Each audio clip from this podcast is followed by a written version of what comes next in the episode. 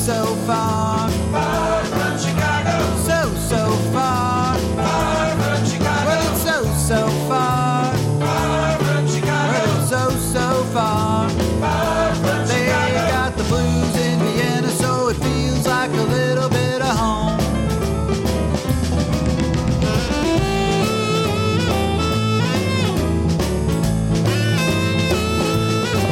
Yeah. Feels like a little bit of home here on Danny Chicago's Blues Garage on Orange 94.0. It's the show that turns Radio Orange into Radio Blues. And uh, we are live. This is live. This is happening. Every mistake I make, you will hear. And uh, first of all, I'm doing this. Uh, I'm going to be doing interviewing a, a really talented musician, a friend of mine uh, who used to live in Vienna and still sort of does, but right now he's in Barcelona. He's an amazing drummer, and his name is Robert Castelli. But I do have to say that I'm on Zoom. So the first, we're going to just make sure I have contact with Robert. So, Robert, can you just say a few things here? Hey, Danny Chicago. Hey, can you keep talking? hear me? I can hear are you. you out, are you out there? I'm out here, Chicago. man. All right. Uh, Blue was my color. Actually, I'm Aries, so red is my color. Mars, you know, but yeah. Uh, what have you been drinking? I want to know first. What have I been drinking? We're talking about Mars, and I haven't even asked you a question. Okay. Anyway, no, because Mars, if you're Aries, Mars is your planet, and red is your color. But when I was young, blue used to be my favorite color. Aha. Wow, we have found out a very unique secret in Robert Castelli's life. Uh, you heard it here first on Danny Chicago's Blues Garage. Robert Castelli's favorite color used to be blue. Um, it's not orange radio, it's blue radio. It's bl- radio blues, that's right. Um, so I'm going to be talking to Robert. Let me just, again, I was, let me just try to introduce him again. Robert uh, lived here for quite a while. He's an amazing drummer. His father was a drummer. He's from New York, as you will hear in his New York accent. Um, so if you don't understand him, that's that's okay. We'll we'll put subtitles for you.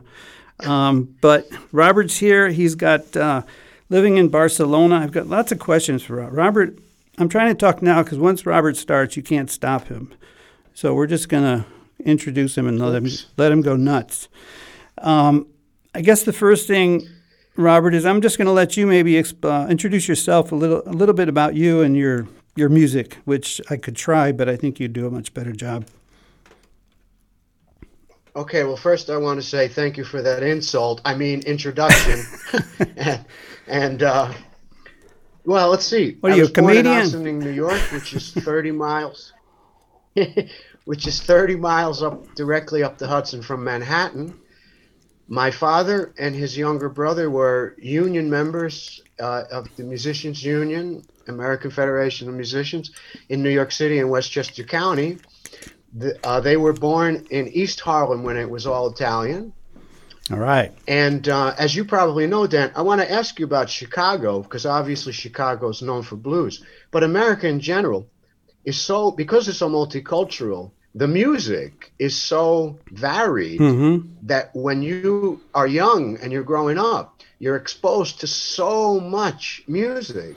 And as a result of that, I play and like and listen to all kinds of music. I love classical. The only thing I don't like, I don't like Schlager. I'm not a big rap fan because they use programmed instruments, but I pretty much like everything. So, anyway, I started playing drums when I was eight guitar when I was 14. And, you know, after 10 years, I think I'm getting pretty good now, you know? yeah, and. Um, so then you played here. 2000. But you were here yeah, in Vienna. Just tell us a little bit about your musical endeavors here in Vienna while you were here. I know you started your band well, Boom recorded, here, didn't you? I recorded a CD in Vienna. Uh, I used to play regularly, you know, not regularly, but once a year, every six, 18 months in Porgy and Bess. Uh, I've played there three or four times with my boom band. I played there with a new project last year, mm-hmm. which is called the Bridge Collective, which is a multicultural band, uh, two Swiss French guys and a Colombian guy. Gilles Stoppe is the keyboard player of that band, and he's the keyboard player in my Boom projects. And actually, we have before lockdown we had five running projects with Oscar Niera, who's also was in the Bridge Collective, and the other bass player was named Pascal Alba. We were in Vienna in 2019, uh, and then we had done. I had done nine concerts in 16 days Wow. in four countries. Yeah. Wow. Uh, I remember. you I think the first time I first time I saw you play Go was at um, not. Por- not Porgy and Bess, the little club, the uh, Bird Birdland, or was it Birdland? No, the tunnel. The tunnel. Yeah, but you played at Birdland, didn't you? Is there? Yeah, I did play. That's right. I play. I did my CD presentation. at Yeah, yeah, yeah. That's that's the one I remember. But I know you played at Tunnel quite a bit too. Um, I know you can go on forever and ever, but I think uh, it would be much better if we maybe played one of your songs um, and let people kind of hear what we're talking about. Um, how would you how would you categorize your music? I know you don't like to be categorized, but uh, if someone said, Well, you know, what do you play? the music on my first CD had a lot of funk jazz, and this has a lot more Latin and African type of jazz and jazz rock. hmm Uh, I've been I've been getting really good reviews, but any and they describe it as very very eclectic. But this particular tune I would describe as Latin jazz. All right, and it's called it's called Vamos, Vamos. which uh, I think even the, the most Spanish illiterate person in the world would knows that means let's go, right? Right. All right. So uh, instead of talking about it, I think you'll hear it right here with um, with Vamos. Uh, I'm talking to Robert Castelli. He's got a new album. We're going to be playing some cuts, and this one is called Vamos.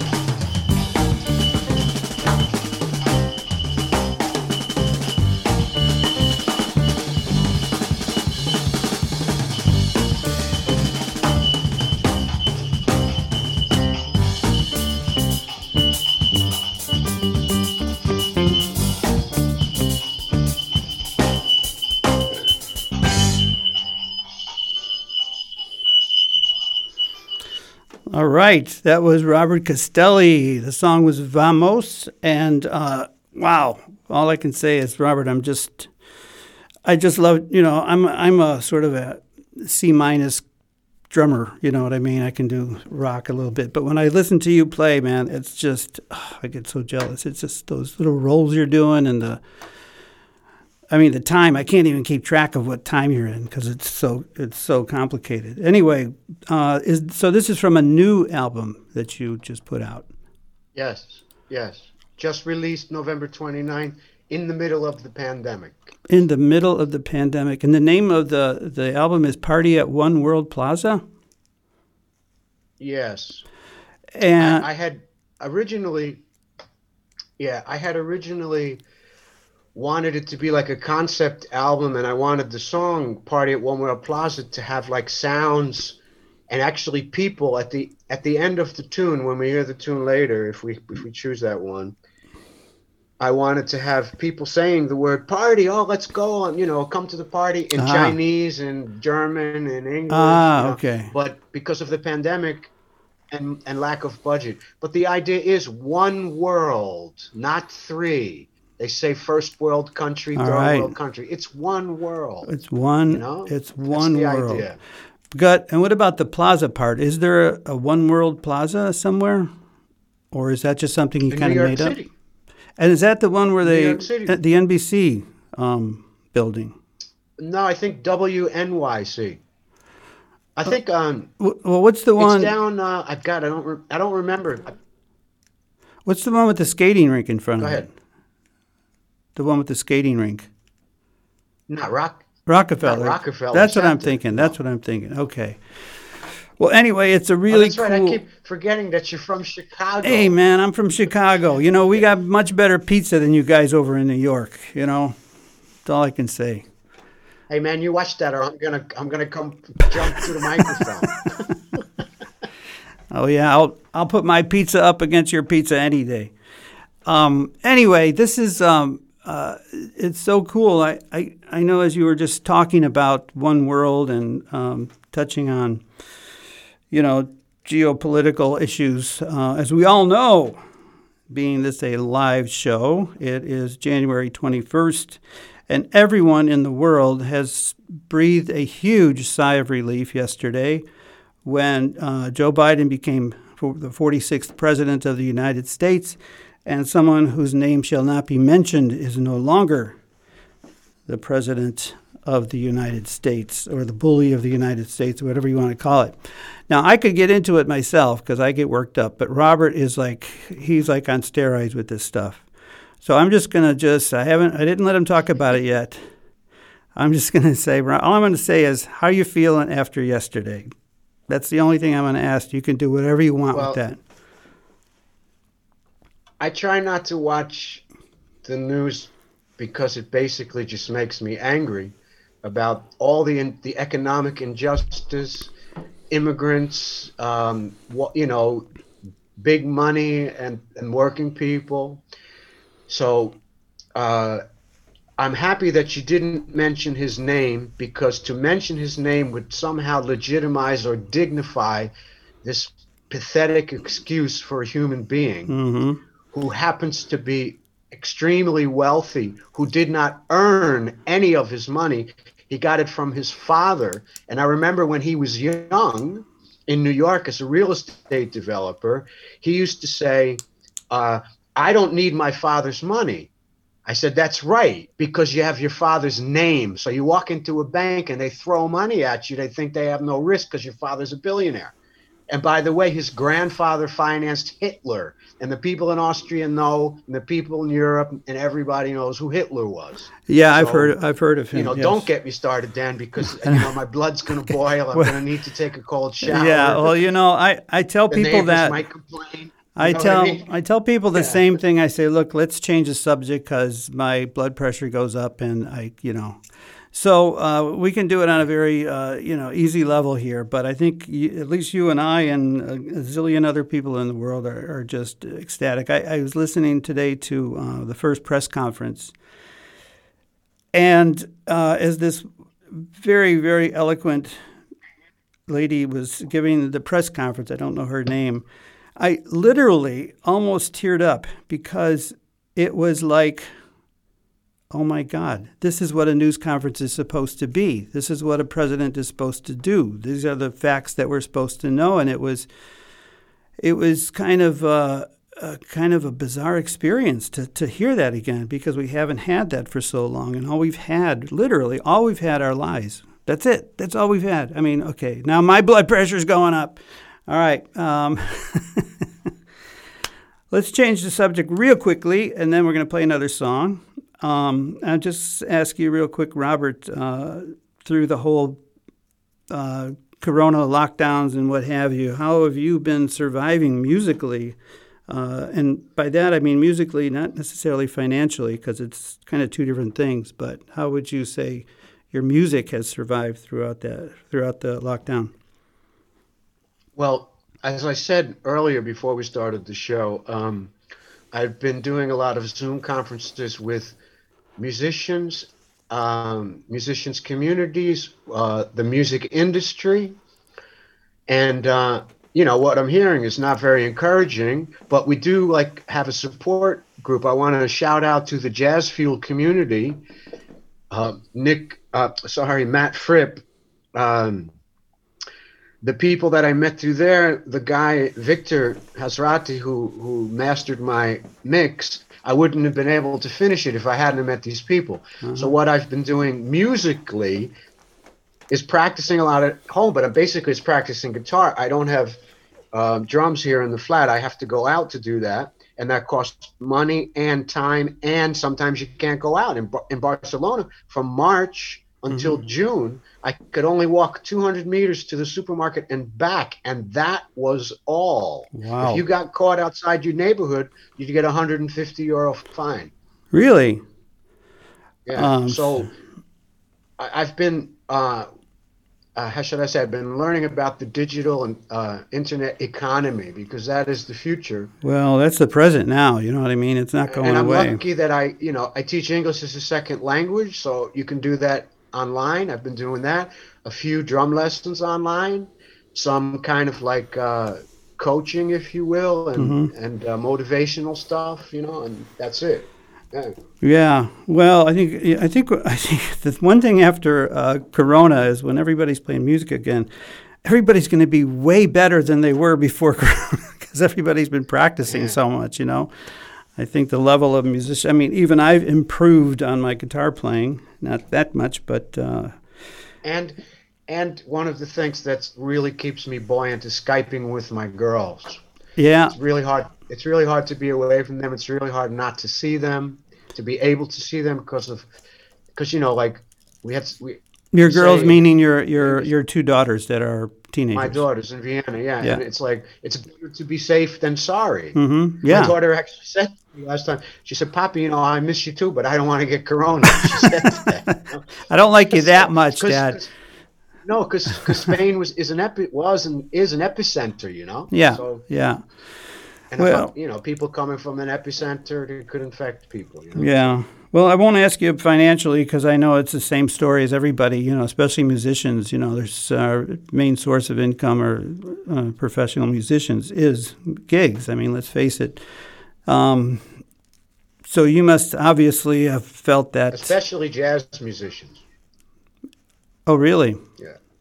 And why is well, why jazz musicians always make the money in performance? The rock and pop people get the money up front. Uh-huh. Then they have to pay it back, and when they do these big tours, basically all that money goes to pay back the money they've been fronted. The jazz musicians just get paid to do the recording. Okay. If, if they have a record con- uh, you know, label contract. Right. And then uh, it's the performances that give them the bread and butter, the mm-hmm. main source of income. So that's been killed. Yeah, yeah, it's uh, it's really hit everybody. I mean, not just musicians, everybody. But I'm always interested in how musicians are, um, you know, getting through the whole thing.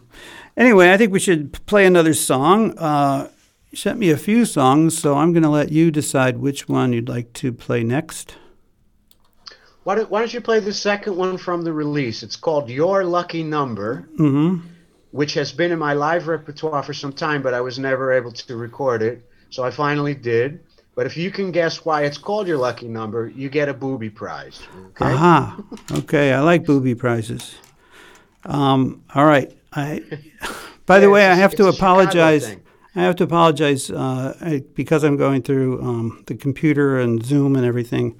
There's a might be a hiccup here and there in the in the sound, but I think I, I think I've got it. Anyway, this is Robert Castelli, my guest on Danny Chicago's Blues Garage. Um, amazing drummer. He's released a new album, and this is a cut called "Your Lucky Number."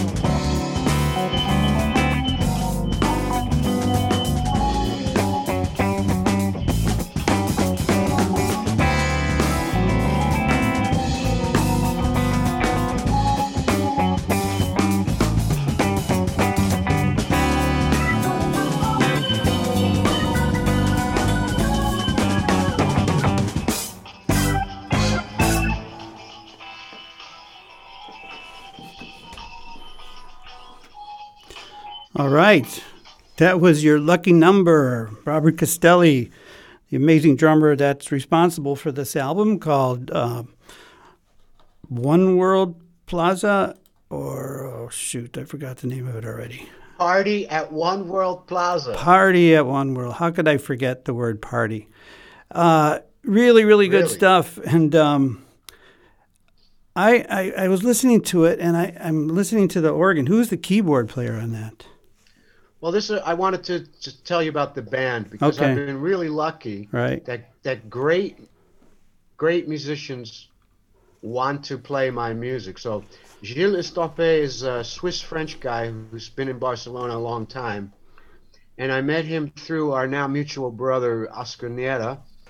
The three of us must have done 200 gigs in the last two Wow. years, two and a half to three years Jeez. and uh, we've had like five running projects. They're both amazing musicians, but Gilles, Gilles is a little younger, and most people are younger than me. you know, yeah. but, It's but funny. It's just more and more I'm finding that. yeah, he's yeah. he's a little younger, but but the point why I say that is he's really into this the, the synthesizer sounds of the '70s, which is what I grew up with, you know. Uh-huh. But not only that, he plays classical music, he plays jazz, he plays funk. He's really into that kind of headbanging, like Rage Uh-huh. Against the Machine. He's got a band called Mama Pool in Barcelona with really great Argentinian singer. Uh-huh. And so, and this is why Gilles and Oscar and I get along so well. We have really eclectic taste in music.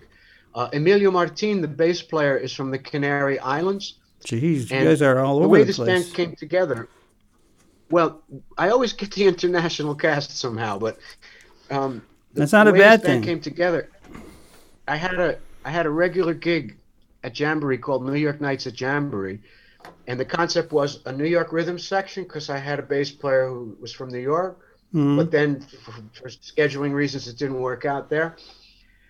And uh, I, I wanted to feature one young person and one person who's been on the scene a long time. So I played with this bass player Emilio Martin like one time, and you know, Danny, you're a drummer. When you play with a great bass player, it's just like love. It's like love at first sight. Yeah. You know what I mean? Yeah. And this guy, this guy just he's so in the pocket, and he's a school musician, but it's not academic what he plays. He plays with heart and soul. And now the wild card, Hmm. Donnie Perez is from Argentina. Danny, sadly to say, is also younger than I am, but only but only by a couple of years. Are there anybody that's older than you? Let's put it that way. But you are. Oh, hey. But- oh, hey, zing, but bada boom. But but anyway, Danny's the wild card because any musician, do you if you know what comping is? Comping is is when a soloist is playing, the another instrument is supporting you without being in the way. Aha. But they're react but they're reacting to everything you do. So they're not like doing the same thing all the time.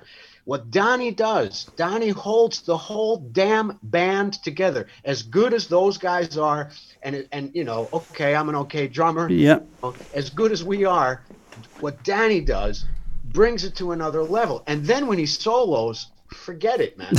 um, I should have you play a, li- the live track "Rambling" because Gilles and Danny go crazy with the with the sounds. It sounds like it sounds Yeah. like you're in outer space, you know, with the sounds. It's really cool. Well, let But me I'm give really you a- um, it's a great band. Let me Yeah. give you a quick uh, opportunity to promote uh, where people can get a hold of this music and download it and buy it and everything else. So if you want to just let yeah, people know. please, people, since okay, I just want to say, all of uh, we musicians, we're really suffering right now. You know, we're suffering one because we can't make money doing what we love, but we can't even play, and that is like bent up energy. You know, we're all going to have to go to therapy. You know, the, the psychiatrists coming out of COVID are going to make a million dollars from all the people.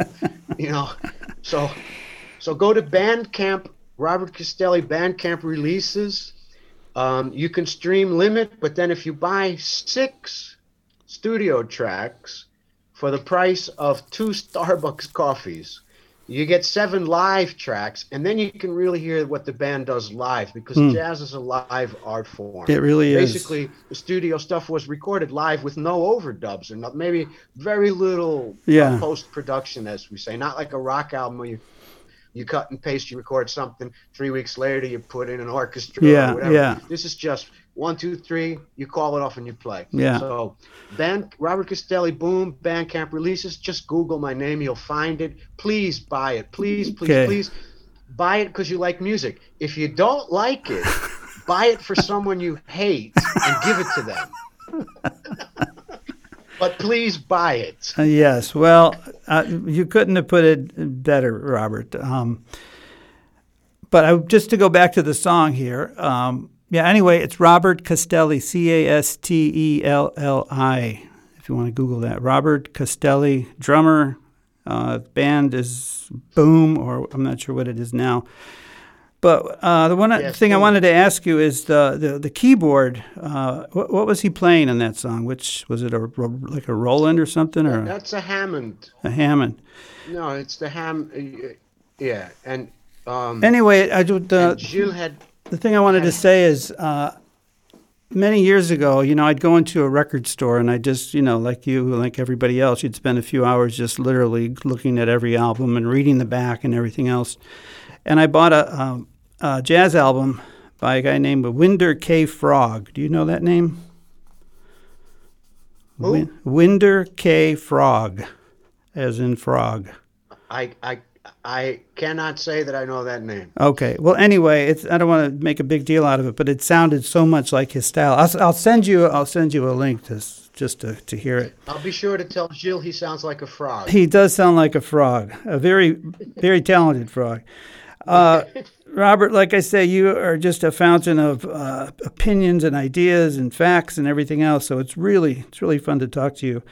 We do have some more music. Um, we got more questions, but hey, let's do another song. What do you want to play? Play the next song on the album is called "Floating," which is something I did a lot of when I was a teenager. uh, but it's inspired by um, Joe Zawinul and John McLaughlin. Uh huh.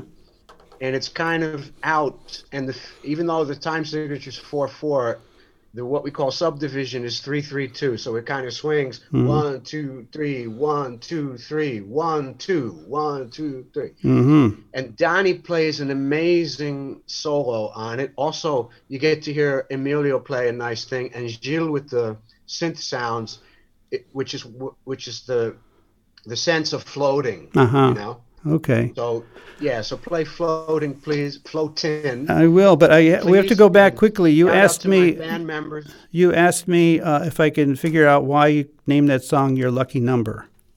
Could you figure it out? Well, I could come up with a guess. My only guess would be that it has something to do with the time signature. Uh, has a seven in it somewhere. And what's the time signature? And well, time if I'm just going to guess, and we're working with lucky numbers, I'm going to say seven eleven. Well, it's not seven eleven. It's seven. Seven. So mo- the most popular lucky number is seven. The second Right. most popular lucky number is eleven. Okay, that's why I was saying it might be seven eleven. So Well, not seven eleven. I do have a tune in eleven, which might be on another uh, recording in the future. But I piss off my musicians enough. I don't want to push my luck. You know. What I mean? anyway, I'm very proud of myself for figuring that that out. So. I'm proud of you too, Danny. Even though you're from Chicago, I'm just joking. You're just mad because we have better pizza. All right, here is floating.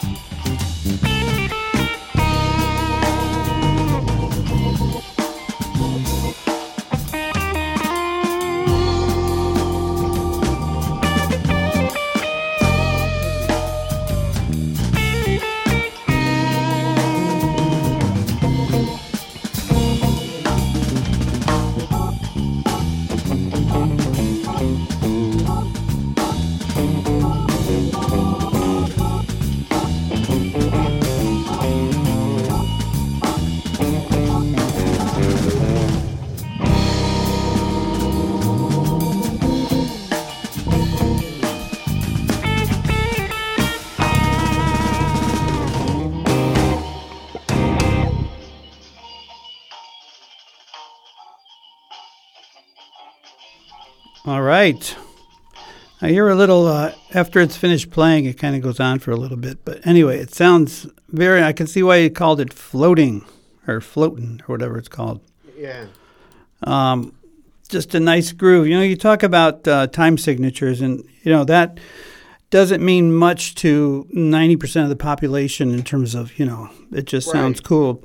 But uh, you know, I, I like to think of it as a musician. I'm getting a little philosophical here, but it's like you take uh, if you take uh, um, a length of time, you know, two or three minutes, and you know normally we count off by seconds, one, two, three, four, and you literally carve the time out in a different way than what we're nor- used to, and it's kind of like um, I don't know how to say it, but I mean if it's just four four four time, it would just look very monotonous, you know. But if you get it into s- stuff like you're playing, the whole the whole pattern just explodes into some weird kind of combination. Well, well, you can you can subdivide like that's basically four four. One, two, three, four. Because the second part where the organ comes in goes to straight shuffle four four. One, two. But the other part is one, two, three, one, two, three, one, two. So it, it's what's called a two bar phrase. The point is for the people who are not musicians, um, it's all about the rhythm. If you feel it and it grabs you, that's all. It doesn't matter, you know, what you call Right, it or how right. You, you know, it's just the thing about animals and children. You know, Eh, Hazrat Inayat Khan was a, a Sufi master, and he used to travel in the 1800s talking about the power of music. And he said, rhythm of an even nature. So that doesn't mean an even time signature like five or seven, Yeah. but, but a regular pattern, Right. a regular pattern can be felt by every living thing. So I just have to say, my two daughters, it's not because I'm a musician and their mother is is musical. She's a she teaches a little bit of music in school. She plays the guitar. She Uh-huh. plays the block flute. She can read music. You know, my daughters have Allegra is an amazing dancer, and she feels rhythm in her body. So Melina has like perfect pitch when she sings, and she sits behind the drums. They do not have drums. When I go to Vienna, I take them to Tion. Melina gets behind the drums, and Allegra gets behind the drums, and they play a pattern Uh-huh. so perfectly solid. So it's all about how you feel. If the if the music has a solid rhythm, hmm people are going to feel it. And and drummers, I want to tell because as I've been doing all this promotion, I've also been doing drum podcasts because I want to empower drummers.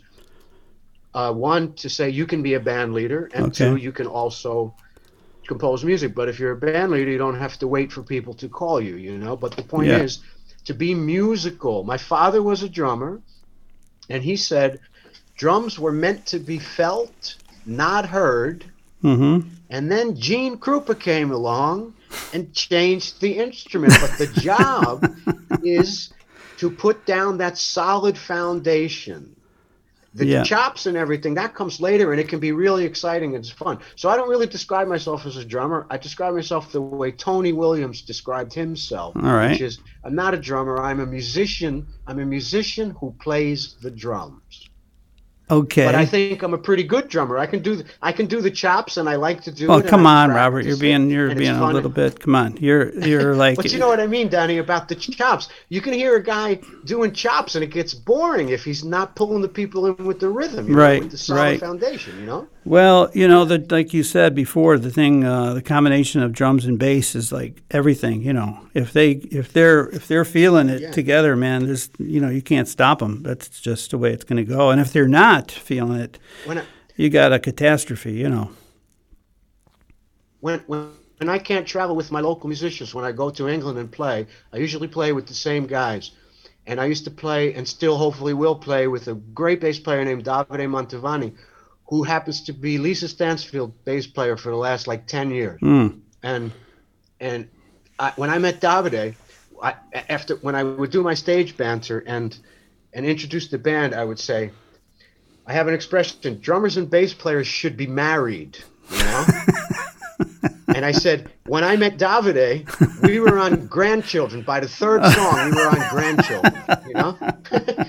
that's Uh, how. That's how. That's how important. That's a good way to describe it. Yeah. And drum It's the bass and drum relationship should be. You know. Yeah, but you know, I I I, I don't know lots of drummers, and and uh, what I find is that drumming is almost like an instinct. You either have it or you don't. You know, you can take someone that doesn't have it, and you can really work with them and count times together and stuff. But every drummer I know, including myself, I remember sitting down at a set of drums the first time in my life.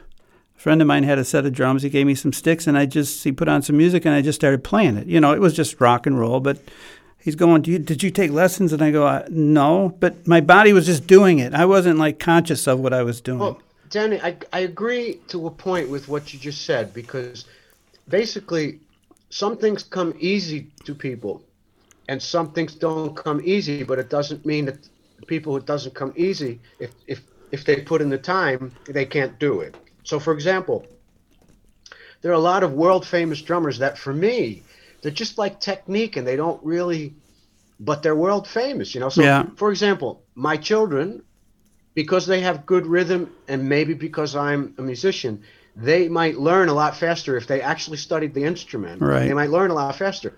But when when I taught at the American National International School, which by the way, I think some guy named Daniel Casio told me about this.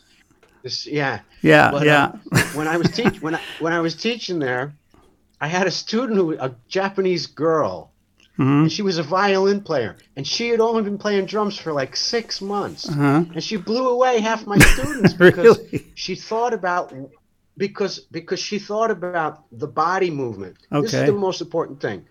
I ask my students when I do master classes or when I teach, I ask the student, what is rhythm? Rhythm is motion. So, this is why when a beginner drummer, and you've probably done this, and I know I have when I was a beginner, you play the time, and then you go to do a fill, and you move around the drums. Mhm. And when you come back, you're out of the time. Why? Because you don't get the movement down Right.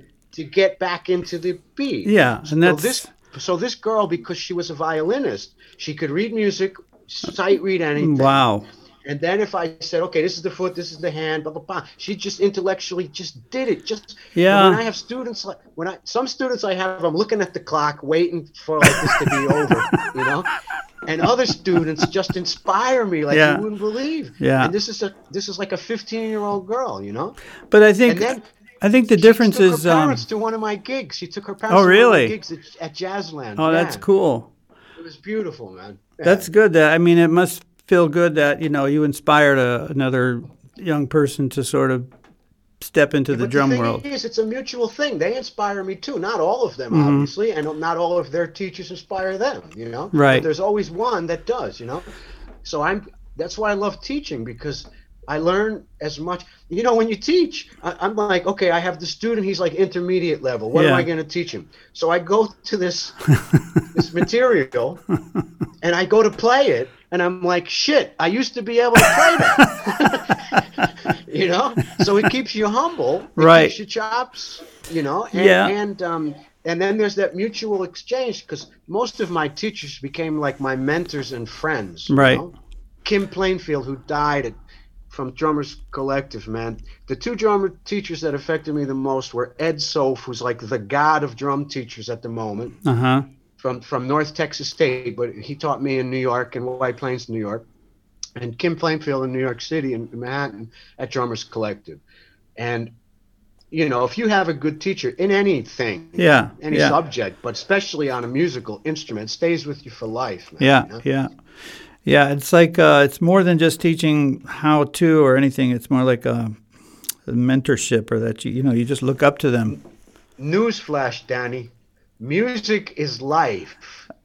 Really? Let me wait. Let me get a So pen. I want to write that down. That's that's going to be Well, my. Charlie Parker said, if you don't live it, it can't come out of your horn. You know, so this is why the teachers that affect you stay with you forever. Yeah. Well, I've never had a I never had a music teacher. You gave me a drum lesson once, but I wouldn't call that you know like a extended uh, music teacher. But Well, no, it wasn't extended studying. It was like I kind of like friends, you know.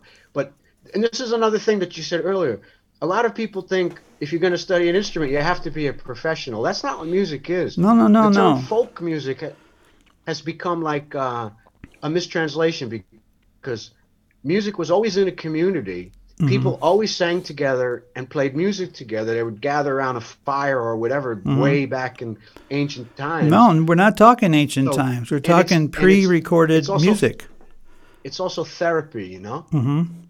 Well, so it's- it's, it's- something to be shared. It's a it's a healing thing, you know. Well, it is a human instinct. Um, you know, I was um, not to bring up my beautiful young granddaughter, but as I was visiting her, you know, she's just barely one years old, and you know, we'd put music on her. I'd play a song on the guitar, and instinctually, she and every baby will, you know, move their body to the music. Now, I don't think you said every every animal can hear rhythmic uh, patterns, which is is fine.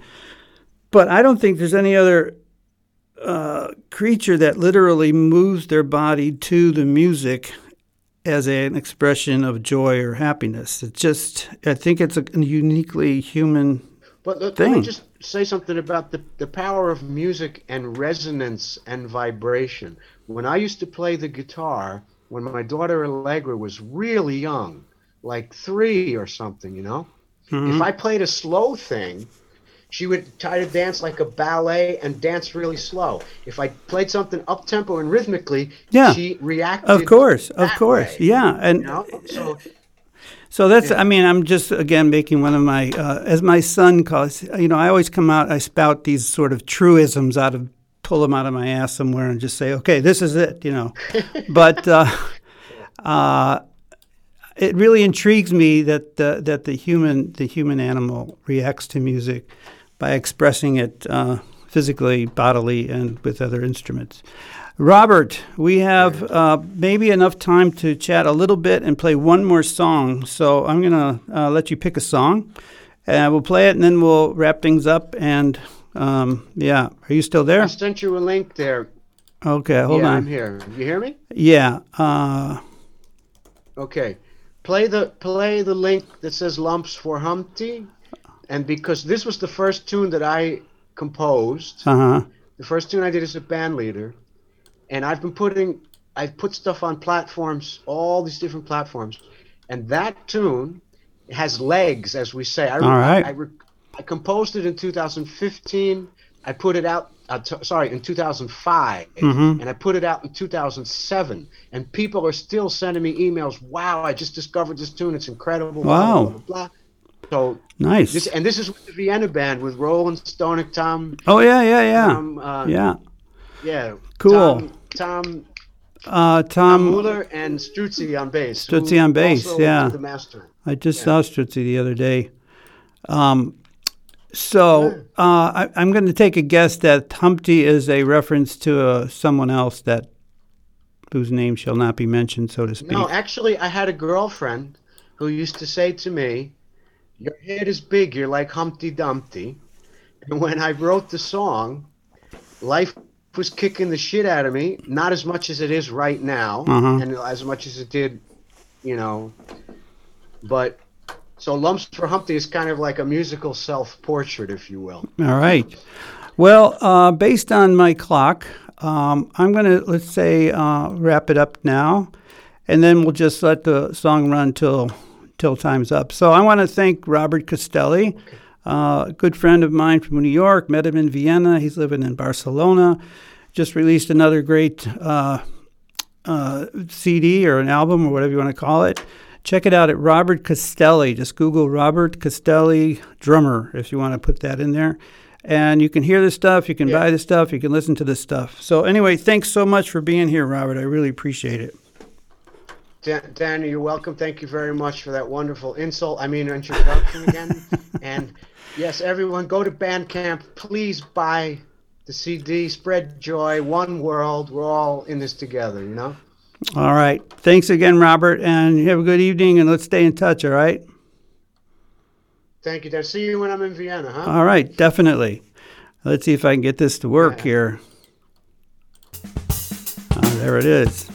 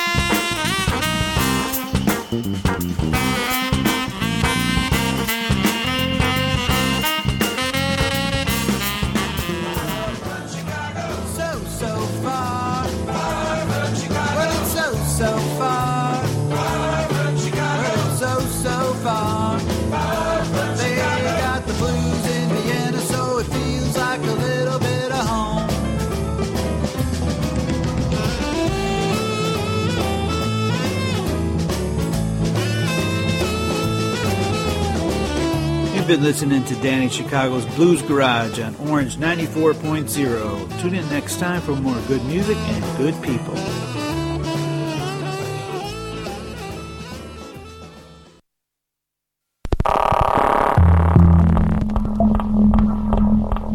Orange 94.0, das Freiradio in Wien.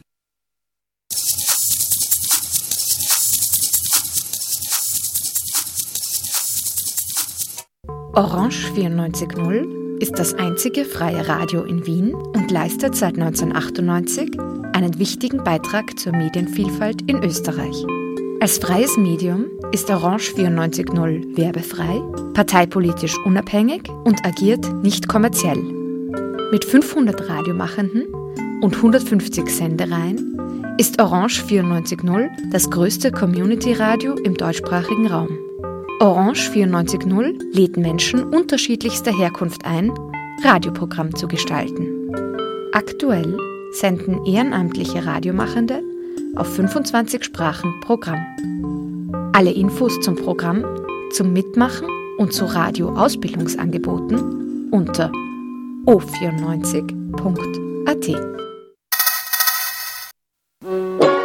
Fazāns rok beidari, fabrika ražo bietas, finansists regulē bankas, farmaceita raksta burkā, fermeris ravē burkānus, fotografijā redzami rabarberi. FRB nozīmē daudzas lietas. Fraja radio baitrāk nozīmē atbalstu, priekš oranž 94.fm un sīkākā info lūdzu apmeklēt mājaslapu www.o94.at svītiņa FRB.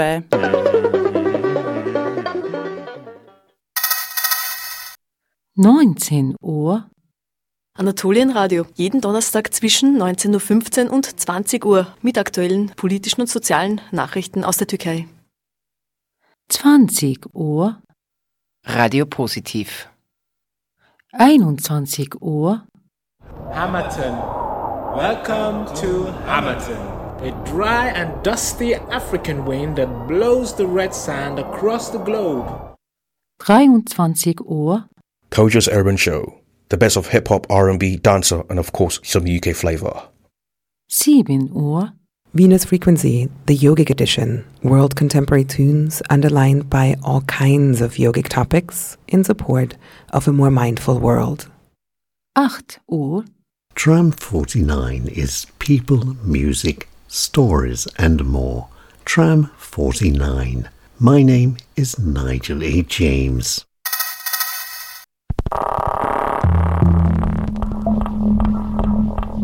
Orange 94.0, das Freiradio in Wien.